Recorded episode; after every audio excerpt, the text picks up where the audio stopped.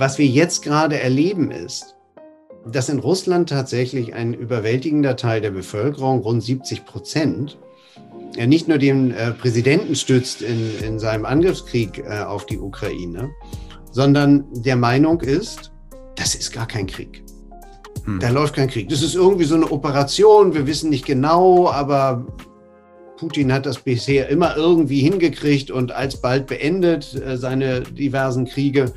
Und es hat uns nie besonders geschadet, also wird das schon machen. Spielfeld Gesellschaft, der Podcast. Spielfeld Gesellschaft ist eine Plattform, die Menschen und Ideen verbindet. Unser Ziel? Den gesellschaftlichen Zusammenhalt stärken. Eine Initiative der Niedersächsischen Lotto Sportstiftung. Herzlich willkommen zu einer neuen Zoomcast-Folge von Spielfeld Gesellschaft. Heute haben wir Michael Thumann zu Gast und wir wollen mit ihm über das Thema Journalismus sprechen und wie wichtig dieser für den gesellschaftlichen Zusammenhalt ist. Herr Thumann, herzlich willkommen. Vielen Dank, dass Sie Zeit für uns haben. Wir freuen uns sehr auf das Gespräch mit Ihnen. Ganz herzlichen Dank. Ich bin gern bei Ihnen. Vielen Dank. Würden Sie sich bitte einmal vorstellen? Ähm, Michael Thumann bin ich. Ich bin seit äh, fast 30 Jahren bei der Wochenzeitung Die Zeit habe in ganz verschiedenen ähm, Umfeldern gearbeitet, immer in der Außenpolitik, ähm, war im Jugoslawienkrieg unterwegs, ähm, war in Istanbul Korrespondent, äh, war für die arabische Welt zuständig ähm, und habe mich aber auch schon in den 90er Jahren, wo ich schon in Moskau stationiert war und jetzt bin ich wieder in Moskau stationiert, ganz viel mit Osteuropa beschäftigt und insoweit mit vielen Krisen, Kriegen und Konflikten, aber eben auch mit sehr vielen schönen Seiten all dieser Länder, in denen ich gewohnt habe. Und derzeit, das ist Ihnen ja allen bewusst, eben leider mal wieder in so einer absoluten Krisenphase. Jetzt haben Sie gerade von 30 Jahren gesprochen. Sind Sie seit 30 Jahren Journalist oder schon länger? Und wie sind Sie Journalist geworden? War das schon von Anfang an ein Wunsch, in diesen Beruf einzusteigen? Also ich bin eigentlich von Haus aus äh, Historiker ähm, und ich habe auch lange mit dem Gedanken gespielt, einer zu werden. Ich ähm, wurde gewissermaßen von der Universität weggefischt und ähm, ich habe ein Volontariat beim Norddeutschen Rundfunk gemacht, aber die, die mich dann wegfischten, waren eigentlich damals ähm, Marion Gräfin Dönhoff von der Zeit und der damalige Chefredakteur Theo Sommer, die dringend jemanden für Osteuropa suchten. Und ähm, da, und es war die Zeit kurz nach der Wiedervereinigung, äh, die Sowjetunion war gerade zusammengebrochen, der Warschauer Pakt löste sich auf. Und da kamen die irgendwie auf mich äh, durch einen Zufall. Wir kamen ins Gespräch und ich habe dann nach einem nach drei Monaten Jungredakteursdasein bei der Zeit halt eine volle Stelle bekommen. Und insoweit mit dem Einstieg beim Norddeutschen Rundfunk bin ich aber eigentlich so ziemlich von Anfang an bei der Zeit und ähm, war selber von mir überrascht, weil ich eigentlich an die Universität gehen wollte und Geschichte lernen wollte. Ja. Jetzt wollen wir heute das Thema Journalismus und was Journalismus mit gesellschaftlichem Zusammenhalt zu tun hat, ein bisschen näher erläutern. Dazu erstmal eine Einstiegsfrage. Muss ich denn überhaupt ähm, Journalismus studiert haben, um mich Journalist nennen zu dürfen? Ist das ein geschützter Begriff? Ist eben gar kein geschützter Begriff. Sie sehen, so einer wie ich, ähm, ich war halt in einem Volontariat. Das ist eine ordentliche journalistische Ausbildung. Aber ich ähm, habe nicht Journalistik oder Publizistik studiert. Ähm, ich habe während meines Studiums hier und da mal Artikel geschrieben, aber keine umfassende journalistische Arbeit geleistet. Das heißt also, wenn Sie so wollen, ähm, mit in den fortgeschrittenen 20er, äh, meinen 20ern, ich äh, war ein Quereinsteiger, weil viele, die mit mir äh, damals äh, den Beruf anfingen, sowohl beim NDR wie auch bei der Zeit, äh, die hatten einfach schon viele Jahre gearbeitet und moderiert oder Artikelserien geschrieben. Das hatte ich alles gar nicht. Und das zeigt eigentlich, dass Journalismus ähm, ist es nicht geschützt und äh, man kann von der Seite einsteigen. Allerdings muss ich auch sagen, in den letzten 30 Jahren, es ist schwerer geworden. Äh, früher waren die Medienanstalten und auch die Zeitungen etwas offener äh, für Leute aus allen möglichen Bereichen. Das hat sich heute etwas mehr geschlossen. Man schaut heute schon sehr auf das journalistische Portfolio und dennoch kann man immer noch von der Seite einsteigen, würde ich sagen. Aber widerspricht das nicht dem Bild, dass ich zum Beispiel als Privatperson mir einen YouTube-Kanal Kanal eröffnen kann und anfange zu berichten und nach einer Zeit, wenn die Aufmerksamkeit gestiegen ist, ich dann tatsächlich auch behaupte, ich bin jetzt Journalist und werde sogar ausgezeichnet mit journalistischen Preisen? Ähm, da haben Sie völlig recht. Und das ist halt eben in dem, was ich eben gerade beschrieb, waren wir gewissermaßen in der Welt des klassischen Journalismus, der klassischen Redaktion, die natürlich ihre Auswahlverfahren haben, die ihre Hospitanzen haben und aus daraus wieder auswählen, wen sie denn einladen. Und dann gibt es natürlich äh, seit den ähm, Nullerjahren ähm, gibt es einfach ein breit wachsendes Feld von ähm, Self-Styled Journalists, von Menschen, die selbst äh, in, den, in den Beruf gehen und teilweise auch mit Methoden, die man gar nicht an der Journalistenschule lernt, halt sehr interessante neue journalistische Formate erschließen. Und äh, von daher ist es gerade was das angeht, ein sehr, sehr offenes Feld. Und je nachdem, mhm. und da muss man einfach von Land zu Land unterscheiden, je nachdem, äh, wie viel, wie, wie äh, entwickelt die Medienstruktur ist, und die ist in Deutschland halt sehr ent entwickelt, äh, läuft das parallel. Und wenn es aber zerrüttete Medienstrukturen gibt, wie in vielen osteuropäischen Ländern zum Beispiel, da wird dann halt eben dieser, ähm, äh, dieser, dieser neue Journalismus über die verschiedenen sozialen Kanäle immer, immer wichtiger und teilweise auch zentral. Haben Sie eine Meinung dazu? Finden Sie das gut? Ich finde, ich finde es gut und schlecht. Ähm, äh, fangen wir mal mit dem Schlechten an.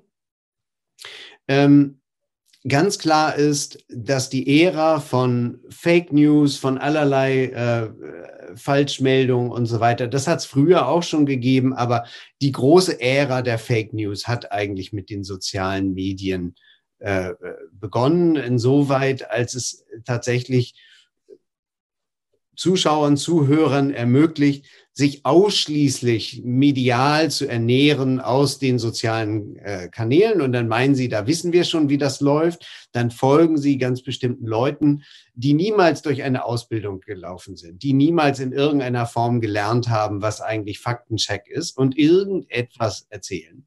Und mhm. ähm, wenn man halt eben dann den Sichtweisen dieser Menschen anhängt, dann kann man ganz schön auf schiefe Bahn geraten, äh, mental und in der Vorstellung von der Welt. Ähm, deshalb sind natürlich heute auch ähm, Verschwörungstheorien etwa in, in wesentlich breiteren ähm, Schichten der Bevölkerung verbreitet. Deshalb ist es auch zum Beispiel möglich bei bestimmten Abstimmungen. Wir haben seit 2015, 16 in der Europäischen Union Abstimmungen erlebt. Großbritannien wichtiger, wichtiges Beispiel mit dem Brexit, wo es einfach äh, möglich war, halt eben auch mittels solcher Maßnahmen ähm, oder auch im amerikanischen Wahlkampf, wir erinnern uns die russischen Einmischungen über äh, soziale Kanäle halt eben Dinge in gewünschte Richtungen zu drehen.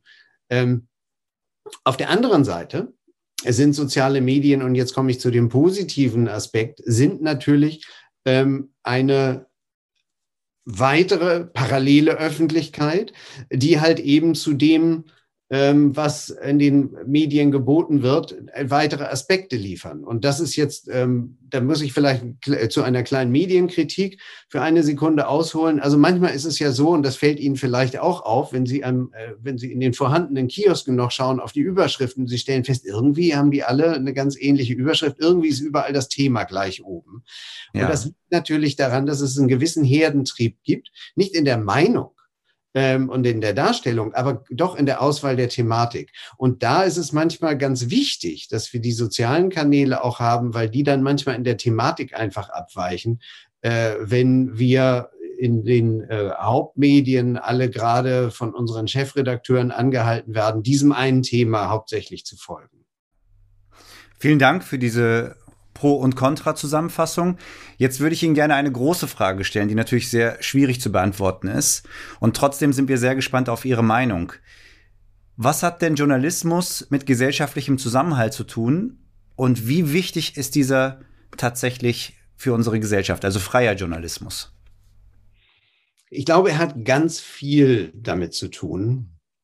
weil natürlich die Art und Weise, wie wir über die Gegenwart denken, wie wir äh, mit Bedrohungen umgehen, wie wir über ähm, Krisen denken. Und da können wir jetzt auch die, gleich die beiden aktuellen Beispiele, äh, die Pandemiekrise äh, seit 2020 und die Russlandkrise äh, seit 2022, ähm, äh, diese beiden Beispiele herausgreifen, ähm, weil es ist in der Tat für eine Gesellschaft sehr wichtig, ähm, dass man sich ein Urteil in der Diskussion bildet und zwar in den Kanälen, in den Zeitungen, die dann auch wirklich eine große Mehrheit sieht und liest. Ähm, und dass man sich dann in dieser Diskussion auch gewissermaßen fortentwickelt. Das halte ich auch für ganz wichtig. Und man sieht an den, äh, dann wiederum an von interessierter Seite und manchmal auch äh, mit nicht immer den besten Absichten interessierter Seite, ähm, sieht man halt, dass gewisse Diskussionen und gerade auch in der Corona-Pandemie einfach gewisse Verschwörungstheorien sich einfach äh, dann hielten in den sozialen Kanälen. Und dass man eigentlich auch dann in der Diskussion gar nicht weiterkam, weil man irgendwie durch irgendein Video oder so immer wieder auf die gleichen Fragen zurückgeworfen wird, die man eigentlich in der Erfahrung und in der, in der breiten Diskussion der Gesellschaft schon längst hinter sich gelassen meinte. Und insoweit, und das zeigt eigentlich ganz gut, wie wichtig äh, die Medien für den Zusammenhalt sind, eben als dieser gemeinsame große Marktplatz, ähm, auf dem man sich befindet. Und wenn man halt eben sich eine extra Nische sucht, dann kann man manchmal schon in, in komische Wasser geraten und ähm, letztendlich abgehängt sein auch von der Diskussion. Und ähm, da besteht dann absolut der Gef äh, die, die Gefahr des Zerrisses und äh, des Auseinanderfalls der Gesellschaft. Würden Sie mir zustimmen, wenn ich behaupte, dass eine freie Presse und freie Medien das Volk ähm, und die Gesellschaft vor Manipul Manipulation, so wie sie gerade in Russland stattfinden, schützt? Ja, 100 Prozent. Ähm, da Sie Russland erwähnt haben, äh, was wir jetzt gerade erleben ist, dass in Russland tatsächlich ein überwältigender Teil der Bevölkerung, rund 70 Prozent, äh, nicht nur den äh, Präsidenten stützt in, in seinem Angriffskrieg äh, auf die Ukraine, sondern der Meinung ist, das ist gar kein Krieg. Hm. Da läuft kein Krieg. Das ist irgendwie so eine Operation, wir wissen nicht genau, aber Putin hat das bisher immer irgendwie hingekriegt und alsbald beendet äh, seine diversen Kriege. Und es hat uns nie besonders geschadet, also wird das schon machen. Ähm, es gibt eine Minderheit in Russland, die über Proxy-Server und ähm, Möglichkeiten halt zuzugreifen auf äh, Websites, die von mhm. den russischen Aufsichtsbehörden gesperrt werden äh, die sich da informieren, die ein komplett anderes Bild haben und das sich dann halt eben tatsächlich äh, sehr äh, stark ähnelt oder deckungsgleich ist mit dem, was wir auch in Deutschland haben oder was man in weiten Teilen der Welt hat, wo man halt eben sich über diesen Krieg frei informieren kann. Und das zeigt eigentlich, wie stark, wie stark dieser Kontrast ist dieser medialen Festung Russlands, wo ein erheblicher Teil der Bevölkerung einfach glaubt, da läuft kein Krieg. Ähm, mhm. äh, das, ist, das ist halt eben wahnsinnig schädlich, wenn man keine freie Presse mehr hat. Und obendrein muss man noch sagen, äh, da, wo die freie, freie Presse ausfällt, dienen Medien ausschließlich dem Regime der Herrscher, äh, der Herrschaft oder dem einen Herrscher. Äh, und in diesem russischen Falle ist es Wladimir Putin. Herr Thumann, wie kann es dann sein, dass wenn freie Presse und Meinungsfreiheit so wichtig für unsere Demokratie ist und für unsere Freiheit und auch als Kontrollorgan dient, dass es in der Bevölkerung immer mehr Stimmen äh, gibt, die den Medien gegenüber und auch den klassischen Medien gegenüber immer skeptischer werden? Und was macht zum Beispiel der Begriff oder was löst der Begriff Lügenpresse bei Ihnen aus? Der löst bei mir natürlich größte Aversion aus, weil ähm, er wird halt von denen, die diesen Begriff verwenden, ähm, angewandt auf ähm, jene Medien, die halt eben sich gerade bemühen, ähm, durch vielfältigen Faktencheck, äh, durch äh, halt umfassende Recherchen, eben gerade keine Lüge zu servieren. Anders als äh, jene, wo ich glaube, wo bewusst Unwahrheiten verbreitet werden. Ähm, äh, in manchen sozialen Kanälen. Und da muss man halt eben noch dazu sagen, der Begriff Lügenpresse ist eben ein bös belasteter Begriff aus dem deutschen 20. Mhm. Jahrhundert und den tiefsten äh, der, der, der, deutschen äh, Diktatur ähm, und insoweit ein Propagandabegriff übelster Sorte. Ähm, wer das in den Mund nimmt, sollte sich eigentlich schämen. Ähm, mhm. insoweit, äh, die, aber auf den, den zweiten Teil Ihrer Frage, warum gibt es so viel Vorbehalte? Und ich glaube, das hat mit einer ganzen Reihe von äh, Faktoren zu tun. Ich will zwei wesentlich hervorheben. Ähm, der eine ist ähm, die bereits erwähnten sozialen Medien, die alle möglichen parallel, äh, in denen Parallelangebote auftauchen und wo man sich halt eben ähm, informieren kann auf andere Art und Weise und manche entscheiden sich dann halt äh, dafür, dieser Sache Glauben zu schenken. Ähm, und entsprechend sinkt dann das Vertrauen in jene Medien, ähm, die dann halt eben, oder die, die breiten Medien ähm, und die Zeitungen und die öffentlich-rechtlichen Rundfunkanstalten und so weiter, die ein anderes Angebot haben. Das ist eine bewusste Entscheidung, glaube ich, des Konsumenten und die kann er treffen. Ein zweites ist, die Medien, öffentlich-rechtliche Anstalten genauso auch wie Zeitungen haben einfach auch Fehler gemacht, wie ich glaube. Und ähm, können Sie Fehler benennen, Herr Thumann? Können Sie konkrete Fehler benennen? Die öffentlich-rechtlichen Rundfunkanstalten und ähm, auch äh, viele Zeitungen haben einfach auch Fehler gemacht in den, in den letzten Jahren. Und zu diesen Fehlern gehört erstens, ähm, immer demselben Thema nachzulaufen, wirklich sich äh, herdenartig ähm, nur auf eine Sache zu stürzen und ähm, wenig andere Aspekte hervorzuheben in dieser Zeit, wo man dann der einen großen, äh, dem einen großen Thema nachjagt.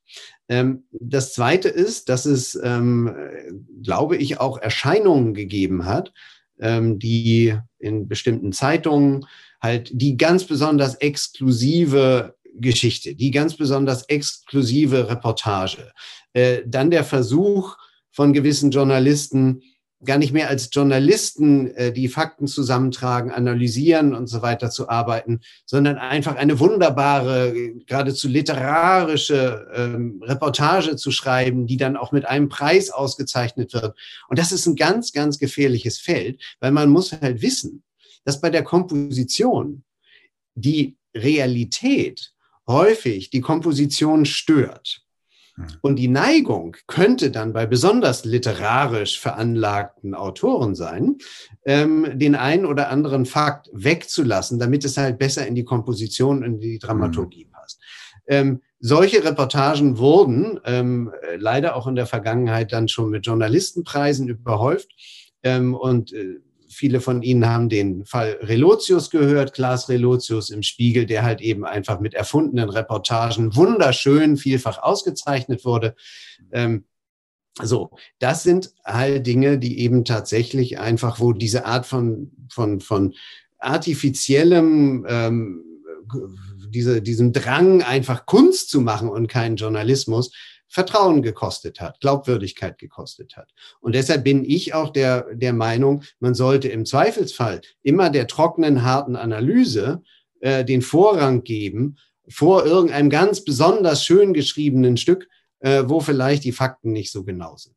Hm. Ich würde Ihnen gerne eine Definition vorlesen, die man findet, wenn man den Begriff Journalismus im Netz sucht. Hier steht, der Journalismus hat die Aufgabe, die Öffentlichkeit mit gesellschaftlich relevanten Informationen zu versorgen. Wer entscheidet denn, was relevante Informationen sind? Oder was sagen Sie zu dieser Definition? Ist das überhaupt möglich? Ich finde das ganz schwierig als äh, Definition. Man, man, man kann das so hinschreiben, aber die, die Frage von Relevanz und Nichtrelevanz ähm, ist eine, die natürlich bei bestimmten Themen offensichtlich ist. Ähm, und da würde ich jetzt mal sagen, tatsächlich ist natürlich die Russland-Krise äh, relevant und äh, der Krieg äh, der russischen Streitkräfte in der Ukraine ist eine relevante Sache. Die Pandemie ist absolut relevant. Ähm, aber bei Grenzfällen hilft diese Definition einfach nicht mehr weiter. Inwieweit ist einfach im, auf der Panoramaseite bei den bunten Meldungen einfach jeder, äh, jeder Suizid, jede ähm, jeder Mord, ähm, jedes Verbrechen, inwieweit ist das relevant oder nicht, inwieweit ist das Privatsphäre oder nicht und so weiter und so fort. Da hilft es nicht weiter. Hm. Dann habe ich zwei Fragen, die ich da gerne anknüpfen würde. Wie suchen Sie sich Ihre Themen aus? Und Sie haben ja sicherlich auch eine Überzeugung und eine Meinung. Wie schwierig ist es, die rauszuhalten aus Ihrer Berichterstattung? Ähm, ich suche mir die Themen ähm, raus, indem ich, ich, ich spreche ja ständig mit, ähm, mit Leuten, die in diesem Feld, und das ist bei mir eben die Außenpolitik, äh, das sind aber eben auch die, die gesellschaftlichen Entwicklungen oder eben der Krieg in Osteuropa.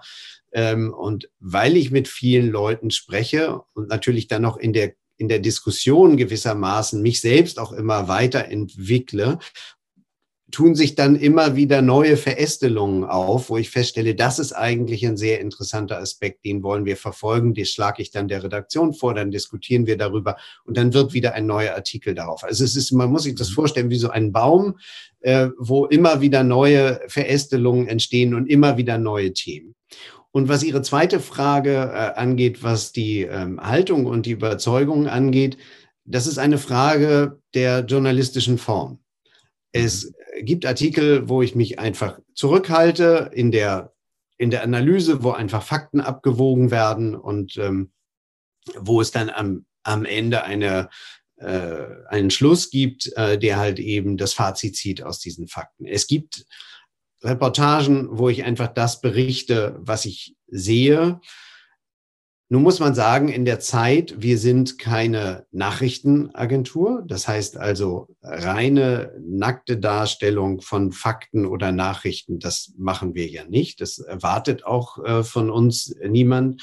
Äh, insoweit wird bei uns ganz oft groß geschrieben die Einordnung. Und bei der Einordnung ist natürlich die Haltung beziehungsweise die persönliche Meinung ähm, spielt dann immer eine Rolle. Man muss nur, wie ich glaube, diese Meinung dann auch und die Einordnung kenntlich machen.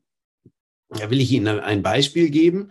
Ich habe vor nicht äh, langer Zeit einen Artikel über die Diskussion äh, im Vorfelde des äh, putinschen Krieges gegen die Ukraine geschrieben, der sich mit der Frage beschäftigte, gab es 1990 ein Versprechen an die Russen, ähm, die NATO nicht zu erweitern und dafür haben die Deutschen die Wiedervereinigung bekommen. Das ist Putins Behauptung und das wurde auch in Deutschland behauptet von einigen äh, Journalisten und Analysten. So, und ich habe halt, ähm, ich bin ganz anderer Meinung. Ich glaube nicht, dass es ein Versprechen gab, nicht im Austausch für die Wiedervereinigung. Und ich habe dieses in dem Artikel gewissermaßen klar gemacht, dass ich dieser Meinung bin. Und dann habe ich halt im Folgenden dargelegt, warum ich dieser Auffassung bin. Und so denke ich, sollte man es machen, dass der Leser einfach weiß, er hat es hier einfach mit einem bestimmten Ansatz zu tun und der wird vor seinen Augen nun durchgeführt. Ähm, mhm. Schlecht ist es, wenn man im Journalismus Nachrichten oder als ob objektive beziehungsweise ähm, neutrale Artikel verfasst, die dann halt eben aber eigentlich Kommentare sind. Deshalb ist es immer ganz gut zu trennen zwischen den verschiedenen Formen, sich aber auch als Leser bewusst zu machen, was ist ein Artikel mit Meinung und was nicht. Jetzt fällt mir dann natürlich bei Ihrer Beschreibung der Begriff Transparenz ein. Ist das vielleicht die Herausforderung, die der Journalismus nehmen muss, damit in der Zukunft eben faktenbasierter und freier Journalismus doch wieder einen positiven Effekt auf gesellschaftlichen Zusammenhalt hat? Ähm, ich glaube, Transparenz ist ganz wichtig. Ähm, deshalb sprechen wir auch immer darüber, wie wir sowohl in den Artikeln oder auch mit äh, Transparenzkästen, äh, indem wir nochmal sagen, wie ist es zu diesem Artikel gekommen oder unter welchen Umständen ist der entstanden, verdeutlichen, äh, welche Schwierigkeiten es bei der Recherche gab oder wie wir halt eben dazu gekommen sind. Ähm, auch gibt es die Art und Weise zu schreiben, ist natürlich auch, dass man einfach durch, durch Fragen, äh, die man sich selbst stellt, aber durch die man auch den Leser führt oder in, durch die man durch einen Beitrag führen kann im Fernsehen deutlich macht, wie man selber vorangekommen ist. Und deshalb halte ich also diese Art von Transparenz für, für sehr, sehr wichtig. Was ich glaube, was dennoch schwierig ist, ist, ähm, äh, wenn und das, da komme ich nochmal auf diese Formenfrage zurück, ähm, als regelmäßiger Zeitungsleser oder auch Leser von Online-Plattformen und was auch immer, muss man tatsächlich äh, sich auch selbst verdeutlichen, ähm, was ist, was sehe ich da eigentlich gerade oder was lese ich da gerade? Und mich erreichen immer wieder Leserzuschriften, die sagen, ähm, da, ihr Artikel ist jetzt aber ganz stark meinungsdurchseucht. Mhm. Und dann schreibe ich dann zurück und sage, ja, das war auch ein Meinungsbeitrag.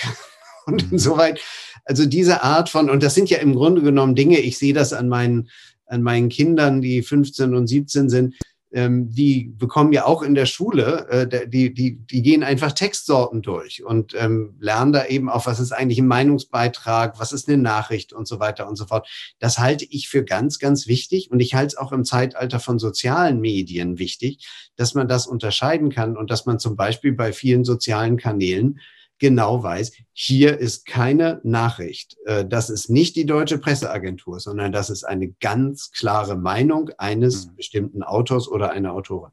Muss man das vielleicht noch plakativer gestalten? In der Tagesschau gibt es ja jetzt tatsächlich immer den einen oder anderen Moment, wenn zu bestimmten Themen bestimmte Personen dann auch ihre Meinung sagen. Und so wird das auch angekündigt, die Meinung von XY. Ja, das halte ich für völlig richtig. Ähm, und ähm, genau diese Art, in, der, in den Tagesthemen zum Beispiel gibt es ja diesen Kommentar nicht? und ähm, ja. ist dann ein Chefredakteur oder ein leitender Redakteur, der dann halt eben seine Meinung dort vorträgt zu bestimmten Themen. Ähm, wir haben das auf äh, bei, bei Zeit Online, wir haben Kolumnen, da ist dann sogar das Bild des Autors mit abgebildet. Da ist es einfach ganz klar, sobald man irgendwie ein Foto vom Autor sieht, das ist schon das Signal, hier bekommst du die Meinung dieses Autors serviert. Äh, das ist jetzt nicht sowohl als auch und ähm, wie die DPA berichtet, sondern das ist seine Meinung. Und ich, ich glaube, das sind die Signale, die man deutlich setzen muss, damit der Leser oder der Zuhörer, Zuschauer weiß, äh, was da auf ihn zukommt. Hm.